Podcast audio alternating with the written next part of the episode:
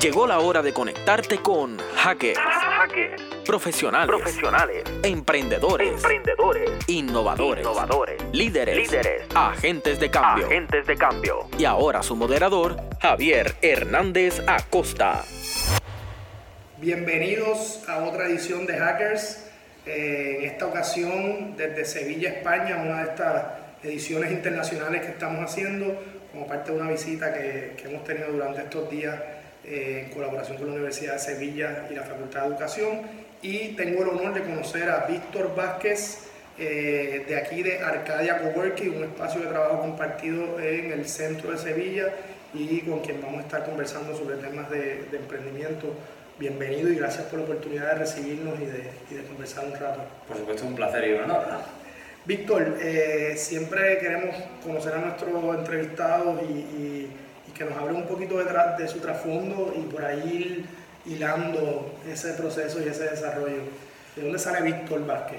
Pues eh, bueno, eh, curiosamente, bueno, te diré que soy Víctor Vázquez Hernández, o sea que Ah, pues somos, somos familia, Por ahí en hay algún- en algún momento somos familia, Genial. lo cual no, no es baladí porque eh, yo soy, eh, por la parte Vázquez soy sevillano y por la parte Hernández soy murciano.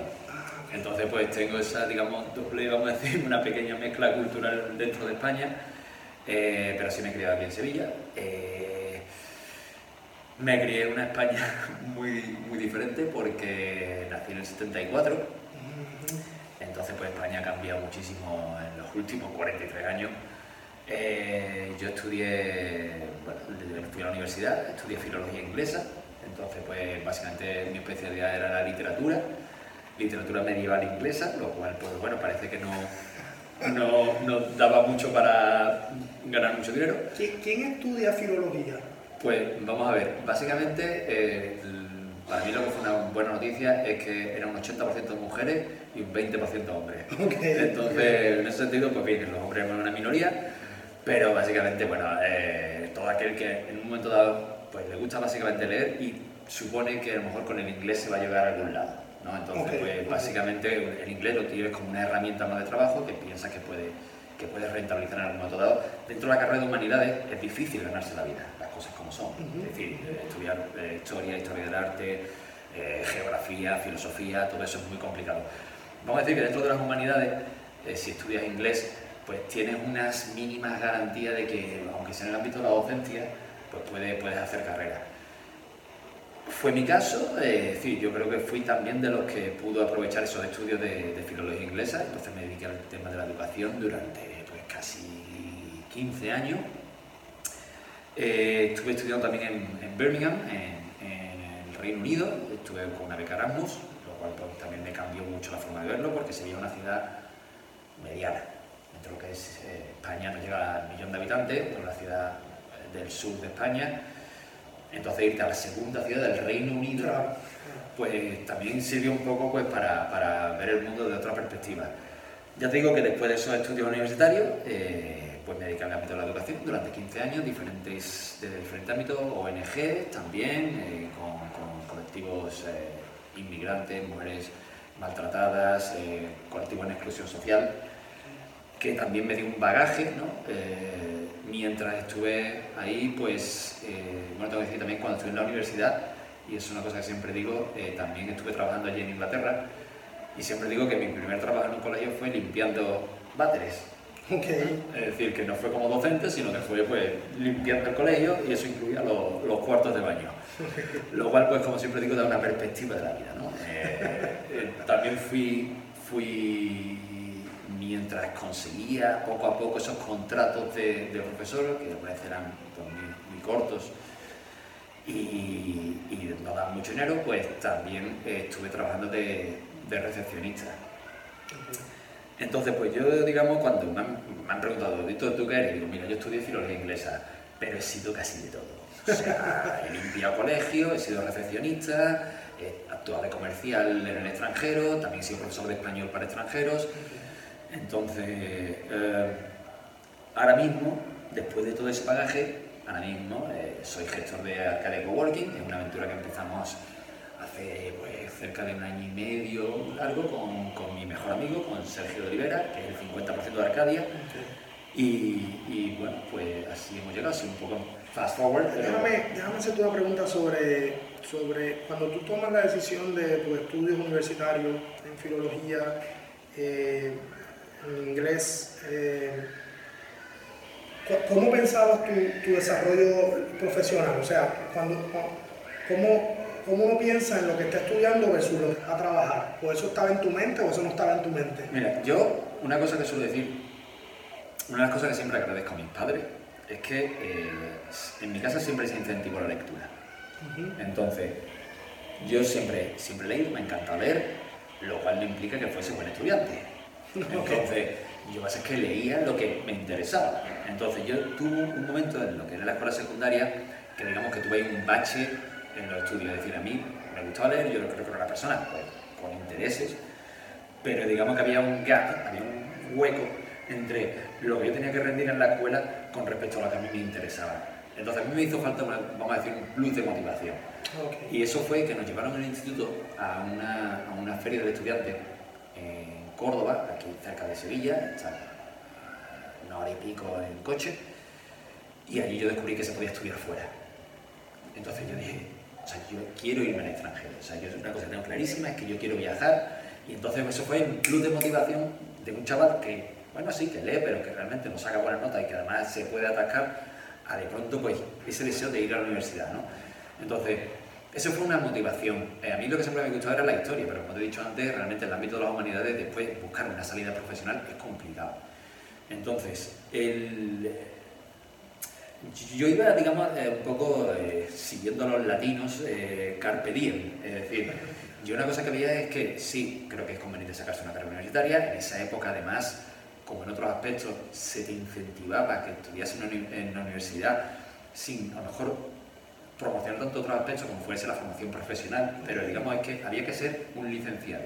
Es como, ser un licenciado era como una especie de marca social, ¿no? Claro. Entonces, eh, se nos incentivaba mucho en eso, ¿no? Casi sin importar qué. Lo que sí vieron bien mis padres, bueno, que si era inglés y mi tía también profesora de inglés, pues se veía que, que ahí sí podía haber una salida, ¿no? Y en inglés sí se, entiende, sí se tiene, la sociedad sí tiene asumido que el inglés es una herramienta importante en ese sentido. Yo también mi, mi, vocación era quedarme en la universidad como investigador, pero después vi que es que la realidad universitaria era muy complicada, yo no sé cómo, será, cómo será para ti. Lo es. Pero la realidad universitaria, universitaria es muy complicada, entonces allí hacer carrera dentro de un departamento era una cosa muy complicada. Entonces eh, tuve que elegir y entonces pues eh, poco a poco sí conseguí eh, abrirme un camino gracias a mi estudio de filología.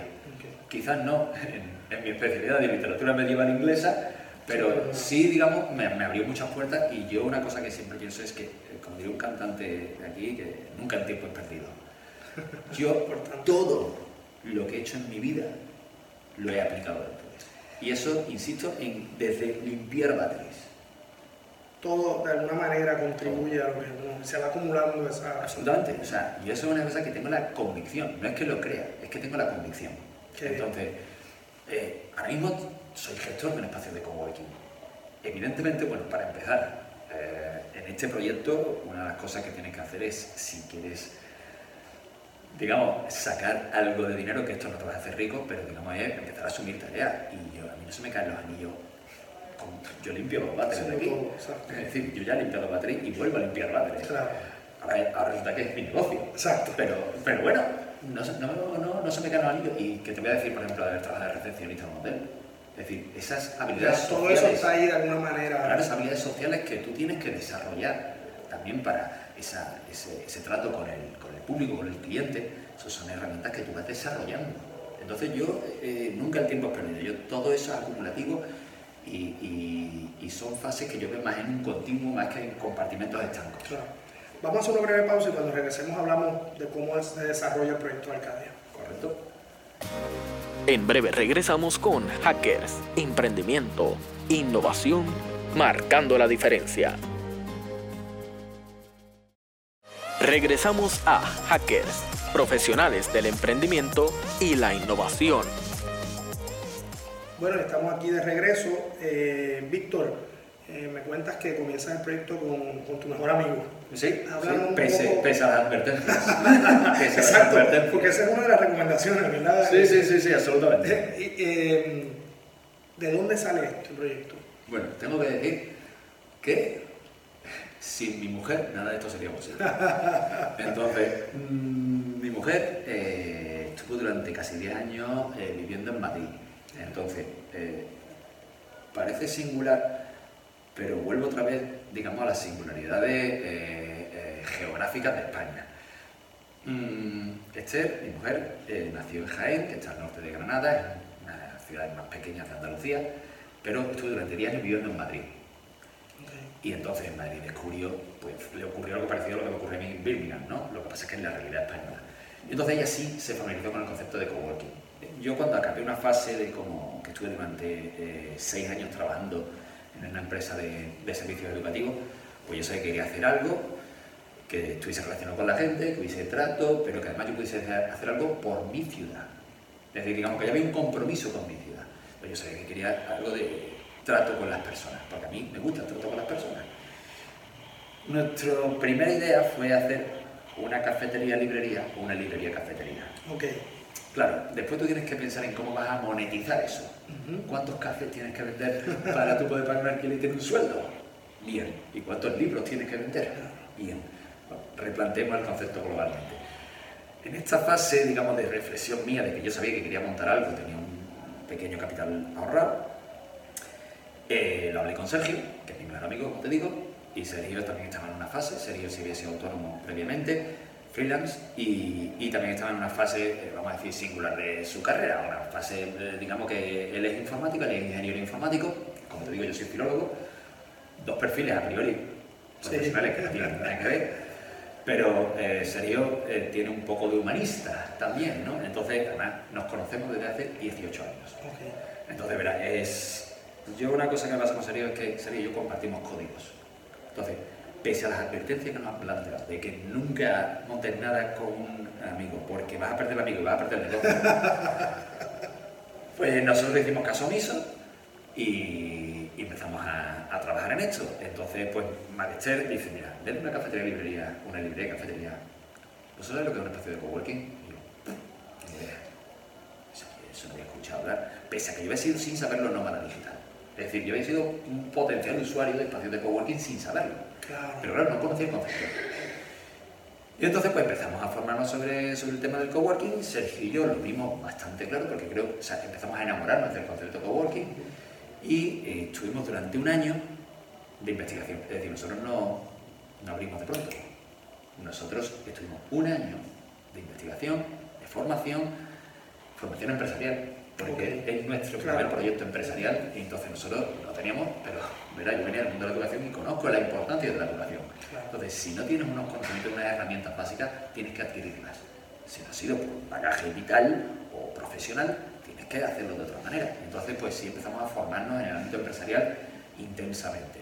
Durante ese año, pues tuvimos una formación, tuvimos tutorización por parte de profesores de SIG, de un instituto que aquí en Sevilla se llama el CREA, que es el Centro de Recursos Empresariales Avanzados del Ayuntamiento de Sevilla, que te ofrece una formación empresarial y un cierto apoyo en forma de, tutoría para acompañarte en tu proyecto, ¿no? Y entonces, pues, ya te digo que eh, una cosa que sí no queríamos empezar nada hasta no tener algo y algo que no costase dinero. Entonces, eh, fue un año de entrevistas, de, de entrevistas con potenciales coworkers, queríamos conocer nuestro target, queríamos conocer las necesidades. Nosotros no queremos, digamos, nosotros, nosotros tenemos este producto, vamos a encajar este producto. No, no. Hay una demanda de ese producto. Y entonces empezamos a entrevistar durante cuatro meses a potenciales coworkers para ver qué es lo que ellos demandaban de un espacio de coworking. Incluso las entrevistas, que no las tomamos muy en serio, las grabábamos como estábamos un poco grabando también esto, tomábamos notas, vimos qué es lo que demandaban esos potenciales coworkers de un espacio. Y entonces con ese bagaje eh, que fue extremadamente útil, porque una de las cosas que quedó claro es que la gente quiere trabajar aquí en el centro de Sevilla, con lo cual eso es decisivo a la hora de buscar dónde, dónde abrirlo. Entonces, pues eh, en eh, septiembre del 2016 finalmente abrimos, ya digo que fue prácticamente de septiembre del 2015 a septiembre del 2016, durante todo ese año, tuvimos en consideración la estacionalidad, porque con los espacios de coworking sucede un poco como con, con, lo- con las escuelas, eh, son cursos académicos más que eh, un año natural. La gente empieza en septiembre eh, a, a replantearse la vida después del verano.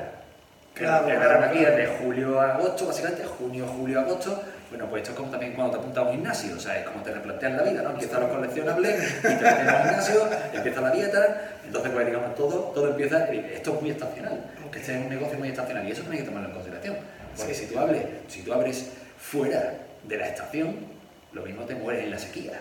Claro, claro. Entonces, hay un que de factores. Claro, sí, sí, sí, sí, o sea, entonces nosotros es una cosa que sí aguantamos un poco y, y abrimos en septiembre sabiendo que ese era el momento óptimo.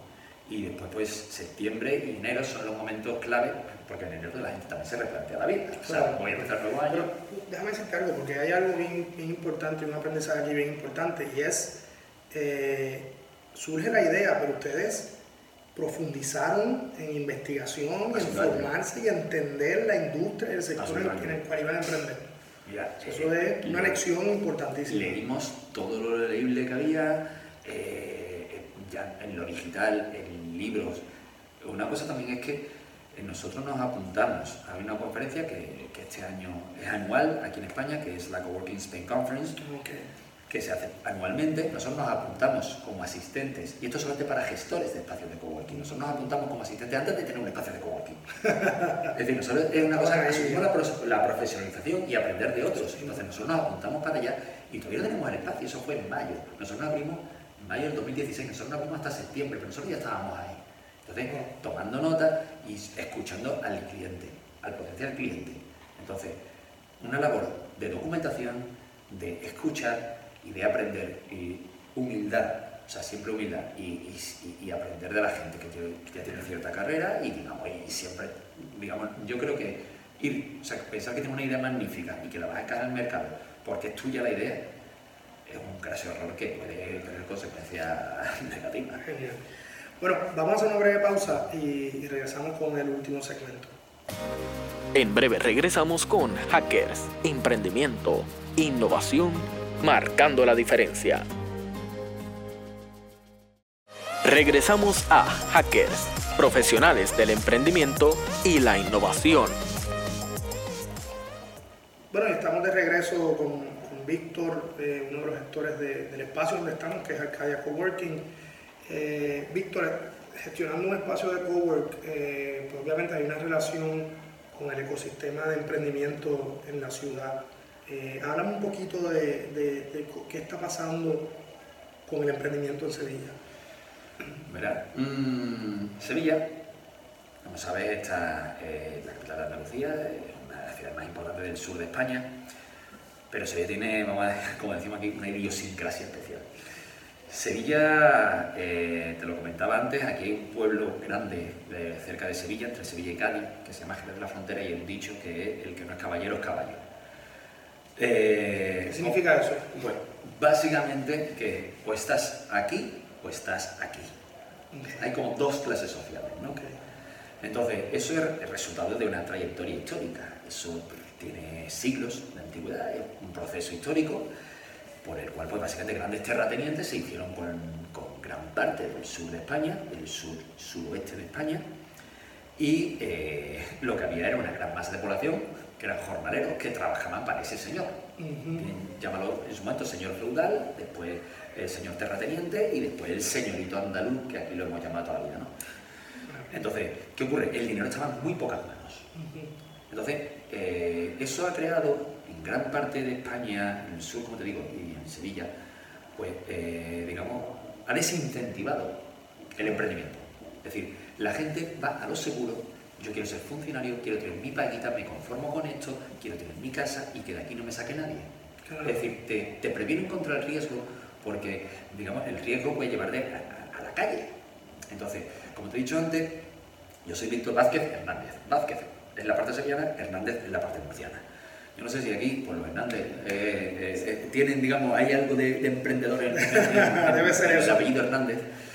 Pero eh, mi madre, que es la murciana, nos echaba en cara a nosotros que es que no montábamos nada, que no emprendíamos. Y es que mis, mis primos de Murcia tenían una pequeña nave, un pequeño local y, hacían algo, o sea, montaban algo. Y es que Murcia, a diferencia de, por ejemplo, esta parte de Andalucía, es una tierra de pequeños terratenientes, de minifundios. Entonces, allí, pues tú tenías tus árboles frutales, tú tenías tus pequeñas tierras, tu huerto, y entonces tú eso lo vendías. Entonces, digamos, sí era mucho más fácil que se generase ese, clima de emprendimiento. Sevilla, ya te digo, pese a que es la tercera o cuarta ciudad de España, que es una ciudad importante, tercera posiblemente, después de Madrid y Barcelona, ahí hay con Valencia, eh, es grande en cuanto a población, pero el dinero está muy poco manos. Entonces, ¿qué ocurre? Cuando nosotros nos, decidimos a montarnos aquí, es una cuestión de responsabilidad para con nuestra ciudad. O sea, a nosotros nos gusta nuestra ciudad, no precisamente por las razones que a mucha gente les gusta, no, no, digamos la, imagen estereotipada, estereotipada que se da de Sevilla, ¿no? sino precisamente por, por, un amor a la historia y, a lo que hay, a lo que se ha montado aquí. Y queremos llevar a Sevilla, digamos, a que se parezca más a Barcelona, a, otras ciudades donde, digamos, eh, como por ejemplo ciudades mediterráneas, ¿no? Incluso Cádiz ha sido mucho más emprendedora quizás por el mar, ¿no? Claro. Eh, que, que, hay más ese espíritu. En Sevilla es poca gente con mucho dinero y, y, ahora pues creo que nosotros siempre hemos pensado que si ha habido una época en la que Sevilla ha sido grande fue cuando fue Puerto de las Américas. Mm, Porque era un punto de encuentro entre todo lo que venía de América, lo que venía de Europa, lo que venía de África, entonces era un sitio donde precisamente esas sangres se mezclaban, esas culturas se mezclaban. Entonces, a mí me gusta pensar que los, los espacios de coworking son pequeños puertos de las Américas, ah, donde, donde, donde gente se encuentra. Aquí en Arcadia tenemos suizos, tenemos, te acabo de presentar a Andrea, que es de, que es de Costa Rica, tenemos suecos, tenemos, han venido muchos norteamericanos, pero hemos tenido rumanos, cubanos, eh, canadiense, eh, es decir, digamos, y a mí eso es una de las cosas que me encanta y creo que poco a poco los espacios de coworking están empezando a proliferar en Sevilla. Y yo no veo en eso un problema de, eh, de competición, de competitividad. A mí me parece que eso es sano porque se difunde el concepto. Claro, y se amplía el, ecosistema. Exactamente, entonces el ecosistema en Sevilla es pequeño, pero también porque ha habido mucha presión de grandes fortunas que han impedido una proliferación desde abajo. Creo que poco a poco yo creo que, que, lo que has traído es algo bien importante y bien, bien valioso para, el, para la discusión sobre el tema de emprendimiento, porque siempre hablamos del emprendimiento de un acto, como si fuera un acto individual, donde, donde y sí, tú, tú ¿verdad? Hay, hay, una predisposición a, tú, a tener la iniciativa por la autogestión, pero lo que tú traes también es bien importante, que es unos factores sociales, culturales e históricos grandes que al final son como, como, lo que está debajo del, del, del ¿verdad? el fondo del iceberg o debajo del agua, que tiene mucha, mucha influencia y, yo me siento totalmente identificado con, con, lo que tú planteas con el caso de Puerto Rico, ¿verdad? donde hay una cultura eh, de falta de acceso a unos recursos, de un control económico de algunos sectores, eh, de, de, una, de, un escenario quizás de, de complacencia y de, y de conformismo que que, crear un cambio de cultura a veces es, complicado. Así que me parece muy, muy valiosa esa aportación porque es una reflexión que tenemos que tener. Esos factores están allá abajo Y, influyen en la manera en que son. Yo, yo quisiera que, que, termináramos con algún consejo para sobre todo todos esos estudiantes, todos esos emprendedores, eh, pensando en, un trasfondo tan, tan bonito como el tuyo, que tienes una formación humanística, eh, fuiste acumulando un montón de experiencia, hoy gestas un espacio que, que más que un emprendimiento eh, es un proyecto que se nota que hay una pasión detrás y un interés de, de, apoyar la ciudad y, tu entorno. ¿Qué consejo tú le darías a esos, a esos emprendedores, los mm. emprendedores potenciales? Eh, formarse. Eso, eso es fundamental. Se podría dar mm, varios, pero el primero es formarse. Eh, porque eso, para empezar, te ayuda a equivocarte barato. eso es importante. O sea, Sergio y yo hemos conseguido hacerlo con nuestros pequeños ahorros y poquito a poco, y muy humilde. Entonces, actitud humilde, trabajo poquito a poco, intentar jugar seguro pero con confianza y formarse. Y después rodearse de, gente que te aporte. O sea, yo te lo comentaba antes de ir a, eventos que te, que te, donde te conectes con gente que que te, que te aporte nuevas perspectivas. En mi caso, yo insisto, sin Sergio esto no sería posible y sin mi mujer esto no sería posible. El factor humano fundamental. Es bien Gente con la que compartir más que gustos superficiales, códigos personales, esenciales, morales. Pero yo creo que eso, eso también es fundamental, porque, como suele decir, eh, alegría compartida es doble alegría, pena compartida es media pena. Entonces, pues yo eso, juntarse con buena gente, con gente que te aporte y formarse y ser humilde. Podría dar como otras cosas, pero creo que eso es fundamental. Víctor, un millón de gracias por este rato y siempre es grato eh, compartir estas experiencias y bueno, salir de Puerto Rico y saber que hay gente también que está haciendo transformación económica y social desde sus campos. Agradecido. Muchas gracias, eh, Hernández. Ahí estamos. Aquí nos estamos los Hernández. Nos vemos la próxima. Gracias por habernos acompañado en Hackers. La próxima semana los esperamos en un espacio en donde seguiremos en contacto con los profesionales que dejan su huella a través del emprendimiento y la innovación.